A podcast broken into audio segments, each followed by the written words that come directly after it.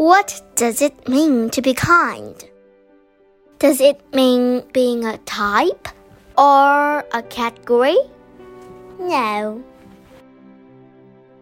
Does it mean paying with something other than money?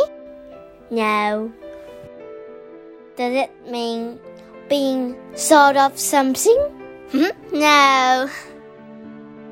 Being kind means smiling at the new student in the class, giving someone a compliment, holding the door open for someone else, sticking up for someone who is being bullied, seeing the best in people even when they are struggling to be their best forgiving someone who has hurt you, helping an injured or lost animal, being patient even when you are in a hurry, saying please, thank you, you're welcome, and I'm sorry, celebrating differences in others.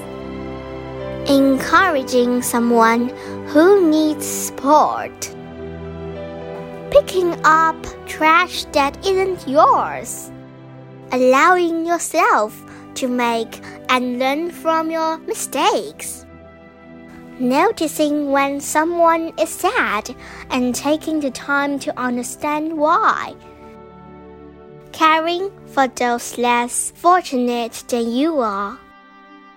Being kind means having the courage to treat others the way you like to be treated.